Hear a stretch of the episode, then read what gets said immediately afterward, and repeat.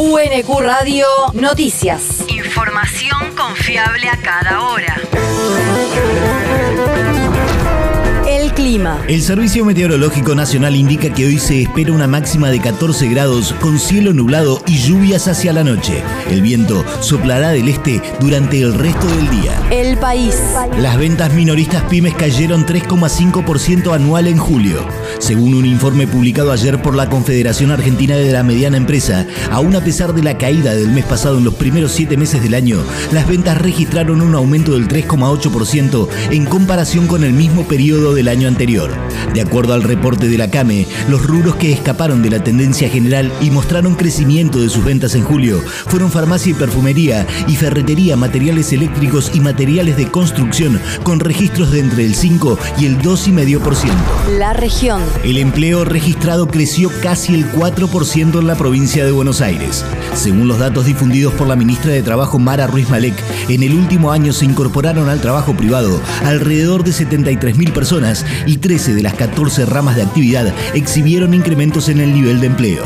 La funcionaria también indicó que la industria continúa liderando el proceso de recuperación y detalló que el sector aportó casi 19.000 puestos en el último año y más de 38.000 desde febrero de 2020. El territorio. El municipio lanzó el programa de salidas Quilmes Educa 2022. La propuesta de paseos combina historia, cultura y recreación en distintos lugares de la ciudad y la región y está destinada a alumnos y alumnas de los niveles inicial, primaria y secundaria del distrito para enriquecer las trayectorias escolares y afianzar la identidad quilmeña y bonaerense por medio del conocimiento del patrimonio cultural, su historia y su geografía.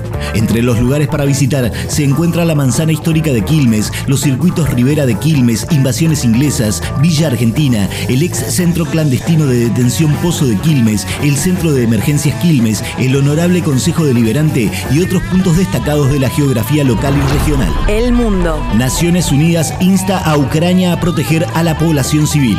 La organización internacional llamó al gobierno de Kiev a respetar el régimen internacional humanitario, que según Amnistía Internacional es violado por las fuerzas ucranianas, poniendo en peligro a la población civil.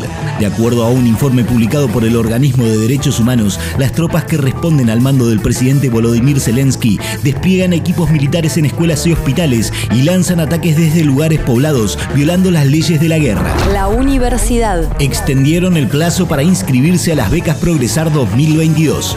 El programa que busca acompañar a los jóvenes para que finalicen sus estudios primarios o secundarios y que continúen en la educación superior o se formen profesionalmente, extendió hasta el 31 de agosto a todas las líneas de las becas.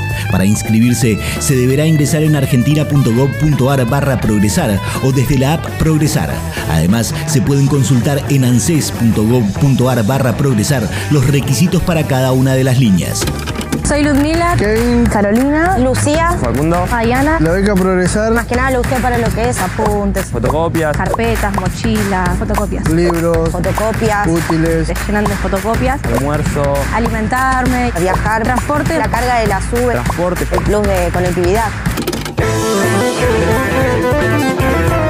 Desde el gobierno nacional manifestaron que el propósito es orientar la acción estatal en el sentido de las necesidades de desarrollo y crecimiento de la Argentina, garantizando condiciones igualitarias de acceso a la educación, la permanencia y el egreso. El deporte. La selección argentina sub-20 campeón del torneo de la Alcudia. El combinado nacional dirigido por Javier Mascherano derrotó 4 a 0 a su par de Uruguay en la definición con goles de Jai, Maestro Puch, Aguirre y Obando y obtuvo por tercera vez el tradicional torneo que se disputa en Valencia, España. Por su parte, el seleccionado femenino se coronó subcampeón tras caer 2 a 1 ante el local Villarreal con goles de Sheila Guijarro para las españolas, mientras que la delantera de Racing, Rocío Bueno, marcó el descuento. UNQ Radio te mantiene informado. Información confiable a cada hora. UNQ Radio, la radio pública.